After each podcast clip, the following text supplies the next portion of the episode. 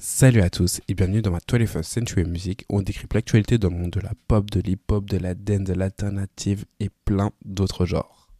Vous savez, on est samedi, qui dit samedi dit sortie la semaine. Hier, il y a eu des grosses sorties, même dans la semaine, il y en a eu plusieurs qui étaient plutôt pas mal, on va en parler. Bon, comme d'habitude, on commence par les albums. On va commencer par Jack Harlow parce que Jack Harlow nous a annoncé un album surprise il y a genre deux jours. Je me réveille, je vois que Jack Harlow a annoncé un album qui s'appelle Jackman Point. Et euh, c'est un album euh, surprise qu'il a teasé juste avec une cover. D'ailleurs, euh, la cover, elle est assez stylée. Je crois que c'est dans sa ville natale. C'est dans une petite ruelle où il y a un panier de basket qui fait très bah, pauvre aussi. Mais tu sais, c'est les pauvres américains. Du coup, ils sont pas si pauvres que ça. Ils ont quand même une maison. C'est des rues qui sont assez calmes, tu vois. Mais bref, et il est torse nu sur la cover. Et ça, c'est un fait important parce que je pense qu'il a essayé de faire le buzz parce que Jacques Harlow ne s'est jamais mis torse nu depuis qu'il est célèbre en fait. Et c'était la première fois, je pense, qu'il avait essayé de buzzer dessus, mais en final, personne n'en a parlé. Enfin bref, en plus, vous connaissez Jacques Harlow, il aime bien jouer sur son image de c'est un grand blanc avec des cheveux bouclés qui pourrait plaire aux filles, enfin bref. Et quand tu regardes la cover, en fait, t'as l'impression que ce sera un peu un album euh, introspectif, personnel, où on va, découvrir Jack Harlow en fait. Et au final, quand tu écoutes l'album, tu retrouves vraiment ce délire-là. Bah déjà, juste sur la forme, l'album il fait 10 sons. Du coup, je sais même pas si on peut qualifier ça d'un album. Enfin bref, il fait 10 sons, puis il dure genre 24 minutes, grand max. Ce qui est vraiment court. Il n'y a aucun feat et les sons durent à peu près 2 minutes chacun. Et euh, pour l'avoir écouté, il est, je le trouve vraiment bon. Sachant que Jack Harlow, c'est un artiste qui fait. Euh, enfin, surtout l'année dernière, il a fait un peu, pas polémique, mais il a fait beaucoup parler parce que il a eu un buzz énorme avec son son First Class qui, était, qui s'est directement à la première place euh, des charts aux États-Unis, sur Spotify, dans le monde, etc. Genre, c'était un énorme tube qui a blow hyper rapidement. Parce que genre en mode il avait samplé Fergie et euh, sur TikTok ça avait plutôt bien marché avant, du coup il y a un bon teasing, etc. Mais après l'album, il y a beaucoup de gens qui l'ont critiqué parce que c'était grave un Harlow commercial, copié un peu à la Drake ou c'était très superficiel. Alors que là, je trouve que cet album qui est sorti juste un an après euh, son précédent album, euh, Jack, Jackman, il est plus. Ouais, bah ouais comme je l'ai dit avec la cover, c'est qu'il est beaucoup plus introspectif. Quand on écoute les sons, on apprend vraiment à connaître Jack Harlow. Genre dans les premiers sons, Common Ground, They Don't Love It, Ambitious, Is That Height et tout, il parle beaucoup de son enfance, de sa période euh, où il vivait avec ses parents, où il était au lycée, au collège, et même un peu les backgrounds de la ville, enfin genre un peu les faits sociaux de la ville. Super intéressant. Et même dans le son It Can Be, là, il parle un peu de bah, Jack Harlow maintenant, où il a un peu percé. Il répond un peu aux haters qui dit qu'il est là juste parce qu'il est blanc, en fait, et qu'il attire euh, les femmes parce qu'il est beau. Il dit vraiment qu'il a, qu'il a background, genre en mode. S'il est là, c'est parce que il a beaucoup travaillé. Quand il était au, quand il était au, lycée, il écrivait ses sons, il écrivait des bons sons. Qu'il a été influencé par Biggie, par Missy Elliott et tout ça. Enfin, genre en mode. Il montre vraiment qu'il est pas là juste pour son image et qu'il s'est rappé, quoi. Et même, ce qui est incroyable dans cet album, je pense que, enfin, plus que les lyrics, c'est aussi les productions qui sont hyper, hyper cool. Genre, c'est des sons très high school, euh, enfin, c'est des sons très old school hip-hop des années 2000, même un peu à la Kanye West en vrai. Et je trouve que les, vraiment les productions de, enfin, les instrus de, des sons sont vraiment bons. Genre, vraiment, ils sont très bons. Denver, d'ailleurs, Denver est un son incroyable. Enfin, bref, on rentre un peu dans son, dans son, dans sa manière de penser et c'est pour ça que j'ai bien aimé l'album en vrai. Il est beaucoup plus personnel. Il est beaucoup mieux écrit. Il est archi pas. Vous savez, genre Jacques son précédent album, il était grave corny. Genre. Voilà, corny, genre gênant. Au il y avait des, il y a des rimes trop faciles, trop nulles. Euh, même le son avec Dua Lipa, il me gênait. Mais là, franchement, non, vraiment bien. Après, autre sorcier aux États-Unis dans, dans, la catégorie album, c'est Bébé Rexa qui a sorti son album Bébé. Aussi un peu introspectif parce que je crois que c'est un de ses premiers. Enfin, c'est pas son premier album studio, je crois que c'est son deuxième, voire troisième parce qu'elle a sorti beaucoup d'EP avant. Mais euh, faut que vous sachiez que je suis, bon, pas un grand fan, mais j'adore Bébé Rexa. Genre depuis 2015, je la suis quand même beaucoup. J'ai écouté tous ses projets et j'étais vraiment content de qu'elle sorte cet album-là. L'album précédent, j'avais bien aimé, il y avait des sons qui étaient grave bien, mais le problème c'est qu'elle était trop en mode... Euh, il y avait des influences de partout, c'était trop bizarre, c'était, il n'y avait pas une ligne directive. Alors que vraiment dans cet album-là, on sent qu'il y a une ligne directive, il y a un thème et la structure est vraiment cool. Genre vraiment, c'est une très bonne structure. L'album est pas trop long, il fait 12 sons. Il y a deux parties, on sent très bien les deux parties. Une partie un peu plus single, une partie un peu plus euh, calme, où on apprend plus à connaître Bébé Rexham. Non, franchement, j'ai beaucoup aimé la structure. Elle était, c'est pas comme les précédents albums où elle allait dans tous les sens. C'est un délire très disco, genre c'est de la pop, influence disco, et il y a toujours ce côté un peu EDM, électro. Mais je le trouve vraiment cool. Vraiment, cet album est vraiment bien. J'avais beaucoup aimé les singles déjà. Bah, il y a le son I'm Good avec David Guetta qui, bon, maintenant m'a saoulé, mais en vrai, le son était très bon. Je pense que vous l'avez entendu partout en boîte. Il y avait un son aussi qui s'appelait Call on Me qu'elle avait, euh, qu'elle avait sorti il y a quelques semaines de ça. Je crois que j'en ai parlé dans une de mes sorties de la semaine. C'était un son électro un peu. J'avais pas énormément kiffé, mais voilà. Le premier euh, titre, Hurt Wants What He Wants, celui-là, je l'adore. Je pense que c'est son son préféré de l'album. Il est juste incroyable. Elle a sorti en single aussi.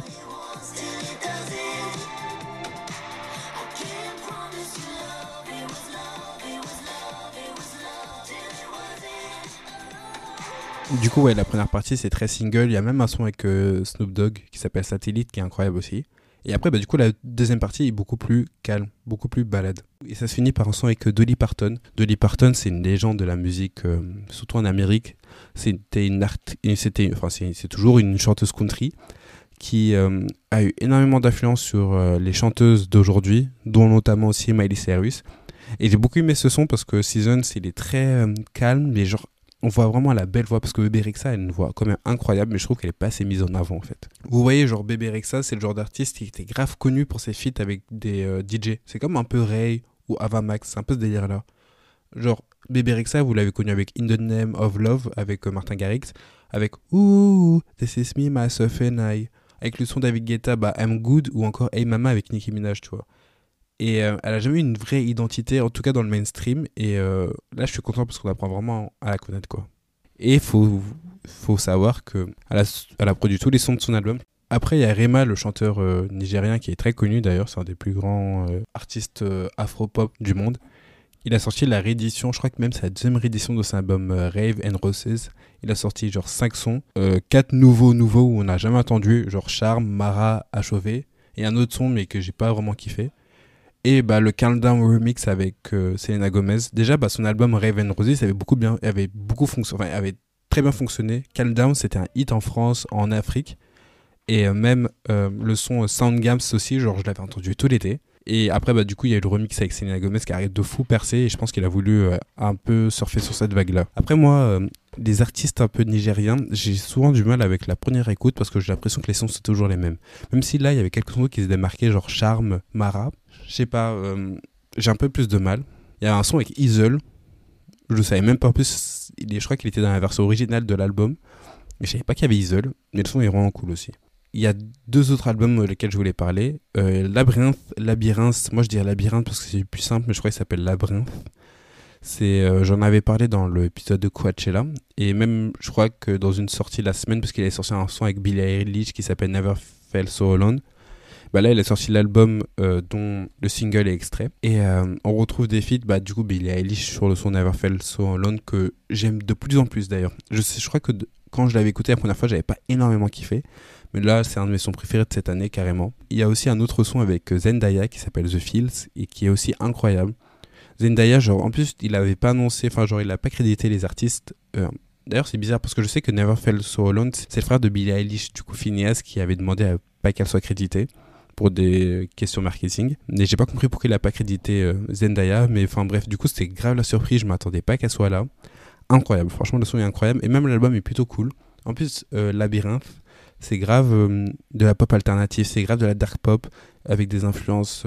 Enfin, je sais pas, on sent un peu les influences de Jacques Antonoff. Après, je pense que lui, enfin, les deux sont un peu en regardé sur ce temps, sur ce genre, pardon. Après, bah, dernier album que j'ai pas écouté, c'est de The National. Écouté que les deux feats parce qu'ils ont un feat avec euh, Taylor Swift et l'autre avec Phoebe Bridgers. The National, c'est un groupe euh, rock alternatif. Euh, ils sont pas du tout connus, mais du coup, moi, je les avais, j'avais entendu parler d'eux parce qu'ils avaient feat avec Taylor Swift dans l'album Evermore. Et là, ils ont sorti un son qui s'appelle The Alcott, du coup, dans cet album-là, que j'ai écouté. Le son avec Phoebe Bridgers, j'ai pas du tout aimé, mais je pense que Phoebe Bridgers, j'ai du mal ces temps-ci, je sais pas pourquoi. Mais bref, là, le son avec Taylor Swift est vraiment cool. Je trouve que le thème est un peu nul, genre ça parle encore d'un mec qui est amoureux d'une meuf. Mais, euh, et du coup, Taylor Swift, ça fait un peu la meuf aussi, enfin, le personnage de la meuf. Du coup, ça raconte une petite histoire. C'est vraiment très bien écrit, je trouve. Je me, suis, vraiment concentré sur les paroles et j'ai bien aimé la tournure des phrases. Euh, le son est aussi bien dans les sonorités, genre c'est progressif un peu, mais franchement hyper, euh, hyper cool. Après, c'est un son que j'ai ajouté, mais j'écouterai pas. je pense pas que ce sera mon son préféré de l'année, quoi. Ah, mais j'ai oublié d'en parler. Mais Naps a sorti un album qui s'appelle En temps réel. Et euh, bon, je pense que mes potes le savent. moi je déteste Naps. Naps, c'est pas du tout un artiste que je kiffe. Euh, la kiffance, la Maxence, enfin bref, c'est des sons qui m'ont tellement saoulé. Et même, j'aime pas du tout le délire sur Twitter où tout le monde aime saucer et sucer euh, Naps. Genre en disant que c'est le meilleur rappeur et tout. Je sais que c'est ironique. Genre, je le sais très bien, mais ça devient relou parce que c'est un peu. Enfin, je sais pas. bref. J'ai deux potes qui vont se reconnaître, qui m'ont grave forcé à écouter Naps. moi, je trouve ça vraiment pas ouf. Mais par contre, en vrai de vrai, j'ai écouté genre les feats, et euh, le premier son, et il y a un son là qu'il a, clippé, je l'ai écouté aussi. Bon, le son qu'il a clippé, c'est encore le même délire que la kiffance et tout. Genre vraiment, euh, c'est un son pour l'été, etc. Mais par contre, les feats, il y a un feat Gazonino que j'ai bien aimé, s'appelle C'est carré le S. Je pense que lui, va un peu percer. Il est vraiment cool. Et même un son Kobalade qui s'appelle La danse du Roro, j'ai bien aimé aussi. Euh, après, bon, j'ai pas tout écouté. Naps, genre, il m'insupporte. J'ai écouté le premier son qui s'appelle En temps réel. sa voix me saoule. Mais en fait, voilà, c'était pas mal. Genre. Maintenant, on va passer un peu aux singles. Il y en a un peu beaucoup, euh, un peu partout dans le monde également. On va, on va commencer par l'Asie avec euh, un artiste qui s'appelle Taeyang. Moi, je le connaissais pas. J'ai demandé euh, à mes potes s'ils connaissaient. On m'a dit que c'était un ex-membre du groupe Big Bang. Et là, il a commencé sa carrière solo. Il a sorti un EP qui s'appelle Down to Earth. Et moi, j'ai juste écouté le son avec Lisa des Blackpink parce que bon, moi, j'aime beaucoup Lisa. Et le son, en fait, je suis trop déçu parce que le son en lui-même est pas ouf, mais genre, le couplet de Lisa est incroyable. En plus, il y a eu un changement de beat pour le, couplet de Lisa. Et franchement, bah, j'ai vu des TikTok et tout, même l'extrait en lui-même que de Lisa. Genre, le son est vraiment cool, mais j'ai pas du tout aimé Taeyong, ce qui est un peu dommage. Après, il y a Koi Loré. Koi Loré, c'est un peu l'artiste. Euh, c'est une rappeuse qui date un peu de euh, genre 2-3 ans, voire 4. Hein. je crois que j'ai un son d'elle qui date de 2018. Bref, je suis pas sûr. Et elle a sorti deux singles, un qui s'appelle My Body et l'autre qui s'appelle Bobs. Euh, juste pour vous dire un peu, la DA de Coiloré, j'en ai déjà parlé dans quelques épisodes des sorties de la semaine, parce que genre en mode là, elle a enchaîné genre 4-5 feats depuis le début de l'année. Elle essaie vraiment de rentrer dans, une, euh, dans, dans le mainstream. Genre elle essaie vraiment de, enfin son label aussi, essaie vraiment de la pousser un peu pour qu'elle soit une grosse artiste euh, rap pop, tu vois. Du coup elle a fait plein de feats pop, et là elle a sorti un son qui s'appelle My Body. Le refrain est hyper pop, enfin pas hyper pop genre le genre, mais il est grave pop. Et je déteste parce que genre, il y a un sample déjà qui est assez obvious. Et même, j'aime pas sa voix, j'aime pas le son du tout. Genre, je crois que c'est vraiment un des sons que j'ai le plus détesté à la première écoute. Il était vraiment insupportable à écouter.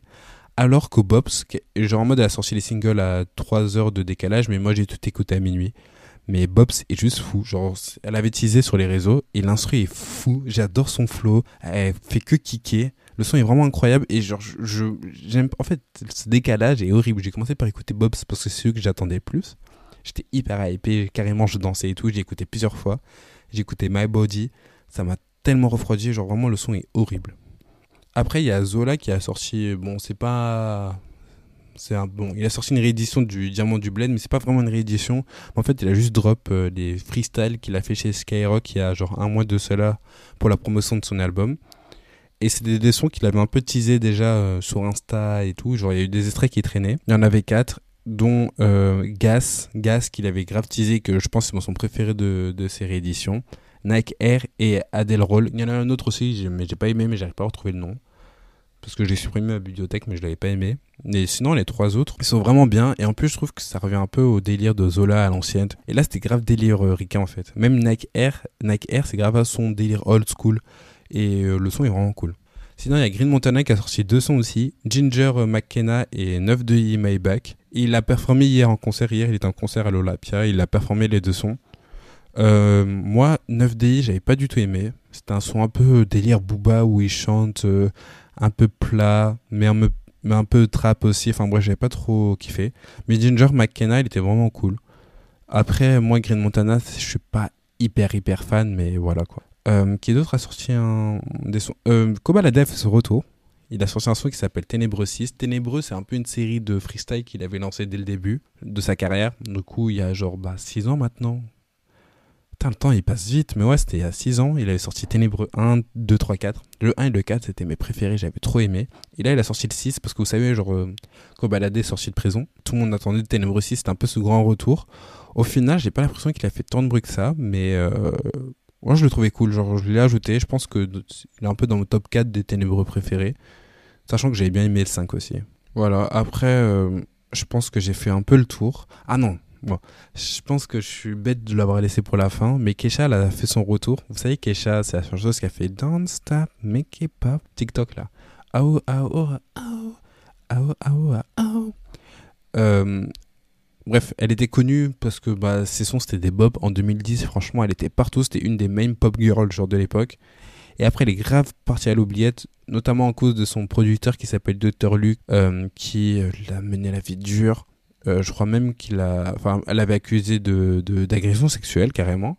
Il lui a clairement mené la vie dure.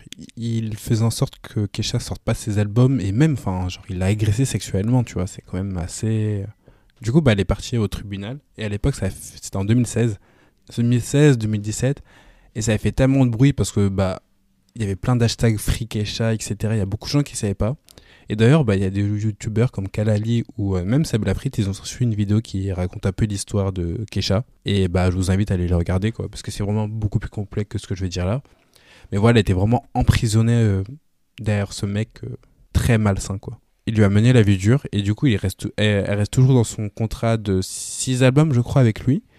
Et là, bah, Gag Order qu'elle va sortir bientôt, je crois qu'elle sort au mois de juin, mais je. Non, il n'y a pas encore de date, mais elle va sortir très bientôt son album. Elle l'a teasé avec une cover qui est assez spéciale, elle est assez. Euh, j'ai passé elle sous un papier, euh, sous un sac plastique, et on dirait qu'elle saigne un peu de la bouche.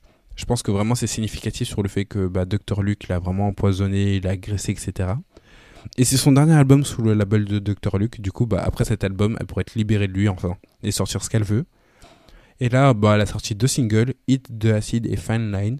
Et je trouve les sons vraiment incroyables. C'est de la pop. La pop, euh, pas bubblegum, pas hit, mais c'est de la pop euh, balade calme. Et je trouve qu'il y a une progressivité dans les sons qui est juste fou. Genre, l'instru est juste incroyable. Et même les paroles, je les trouve archi Genre, elle parle beaucoup de ses traumas. Elle réussit à un peu les métamorphoser. Enfin, genre, à utiliser des métaphores pour les rendre un peu plus romantiques, quoi. Mais euh, c'est super bien écrit je suis content un peu du shift dans lequel elle rentre, Kesha. Genre, on voit vraiment qu'elle essaie de se libérer, aussi bien de son label que pour elle-même, surtout qu'elle a vécu énormément de trauma.